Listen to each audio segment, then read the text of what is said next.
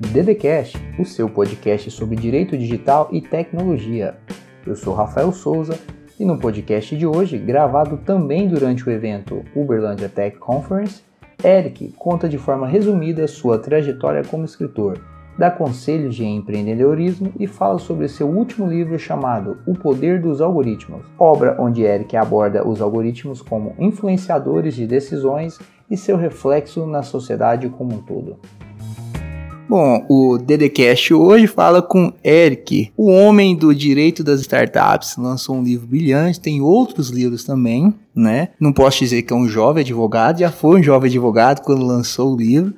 Eu tenho o grande prazer de falar com o Eric, já conversei, mas não gravar o, o, podcast, um podcast tão recente igual a nosso, que tem a missão de ser acessível, de ser uma linguagem que as pessoas entendem, que o povo entende. E o Eric é essa pessoa que o povo entende, que as pessoas entendem. Muito obrigado, Eric. Obrigado, Muito obrigado você. É um mesmo. prazer estar aqui com vocês. Tá, nós estamos em Uberlândia, né? Tem uma palestra hoje. Exato. Qual é o tema, Eric? O tema é exatamente o, o, último livro que eu lancei, que é O Poder dos Algoritmos. Então, como que os algoritmos têm influenciado a decisão das pessoas, é, o rumo das empresas, do governo e assim afetado a sociedade como um todo, né?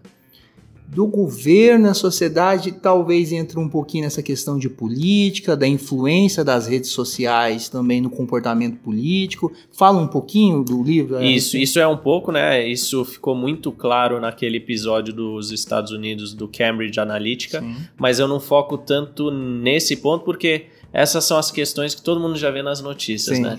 Então eu, eu busco algumas questões que, que o pessoal geralmente não conhece e aí construindo em cima disso. Então aí eu um dos pontos nesse, nesse quesito de política é geopolítica. Então, como que alguns países que sempre foram esquecidos na economia mundial, eles de repente veem a oportunidade de se é, inserir num contexto mundial diferente quando a gente está falando de tecnologia.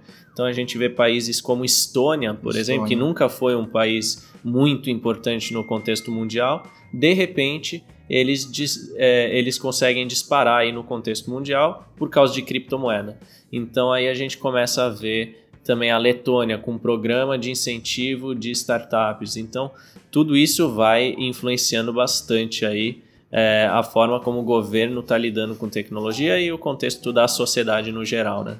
Interessante. Inclusive tem o Victor, Victor Mulin, que grava com a gente, faz parte do podcast, está na Estônia ah, hoje, está fazendo mestrado lá de Estônia. Ele sempre traz para a gente ó, o quanto é desenvolvida na parte tecnológica aqui. E não só o governo, as empresas, mas o governo da Estônia tem uma iniciativa de ensinar programação, você sabe muito bem disso, para as crianças, para educar, para evangelizar. Não adianta jogar a tecnologia né, sem que as pessoas entendam. Isso é, é brilhante. Né? E, e, assim, a, a, Estônia já tem aquele, aquela cidadania digital, né?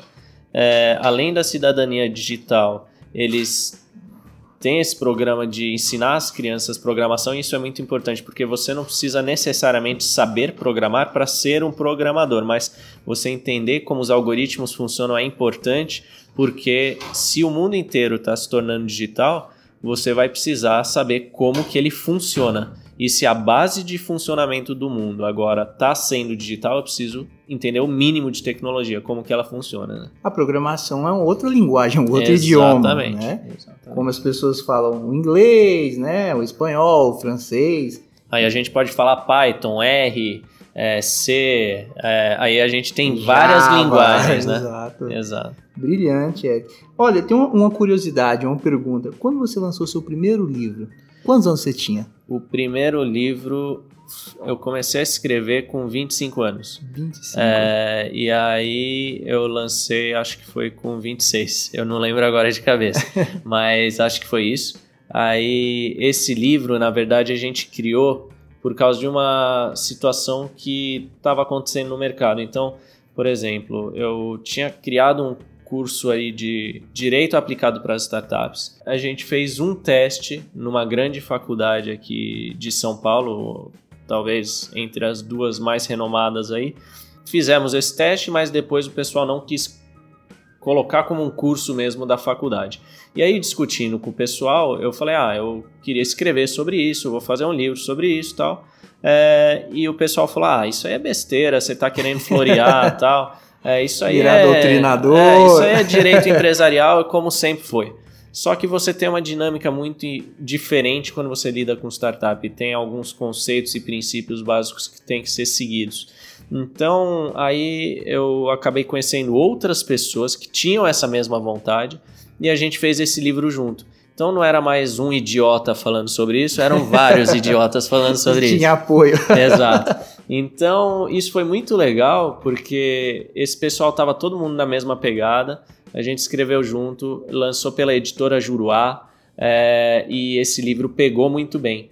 Depois de um tempo, aí eu escrevi junto com duas outras pessoas pela Saraiva. E aí a Saraiva já tem um, um selo um pouco maior e acabou viralizando esse livro também. A gente ficou em algumas vezes entre os cinco mais vendidos da área do direito na Amazon. E o seu livro não é um livro que só o jurista lê. É, Tem são um várias pessoas. É, né? Porque a gente queria focar nisso. Muitas das perguntas que a gente recebe são repetidas. Então, se a gente tem um livro que o empreendedor pode ler também, é, é muito bom. E aí teve esse terceiro, é, que foi esse ano, né, 2019 é, lançado por uma editora independente, a Inlaw, por quem eu tenho muito carinho, porque a relação assim com uma editora independente é muito diferente, muito legal. Saindo um pouco dessa área do direito e indo para uma nova linha que é futurismo, né? Análise de tendências que provavelmente vão se concretizar e vão indicar que cenários futuros que a gente pode esperar, né?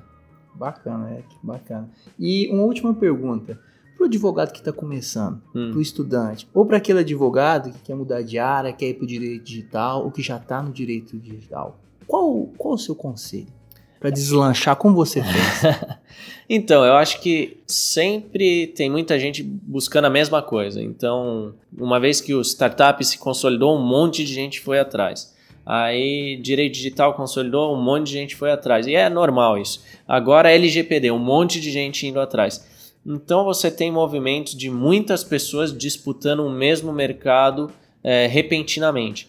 Então o que, que eu acho é quando tem esses movimentos você tem que olhar o que é o próximo passo ou o que, que não está sendo discutido e que pode virar uma tendência, né? Então é. É por isso que você está no algoritmo agora, é, na exato, inteligência exato, artificial. Exato. Tem gente aí no blockchain, nas criptomoedas, algo que eu gosto muito, estudo no, no hacking. Exatamente. É, é, isso que tem que ser. Você tem que analisar aí, é, porque senão você é mais uma dessas pessoas que está fazendo o mesmo que muitas outras pessoas. É muito mais difícil você se destacar nessa grande massa. Pode entendeu? dar certo, mas Pode é muito mais difícil. Tem né? gente que consegue, mas é muito mais difícil. Bacana, Eric. Muito obrigado. Obrigado é um prazer muito grande. O nosso podcast é bem recente. Hoje eu tive o prazer de falar com você, alguém, alguém que, que eu acompanho, que eu já li o livro, que eu tomo como Pô, referência. Obrigado, obrigado mesmo. Um, um, jovem advogado, não mais tão jovem, né? Pela a carga aí de experiência. Uhum. E falei hoje gente, estou muito feliz. Obrigado de verdade, obrigado tá? a você, viu? Um grande abraço. Valeu.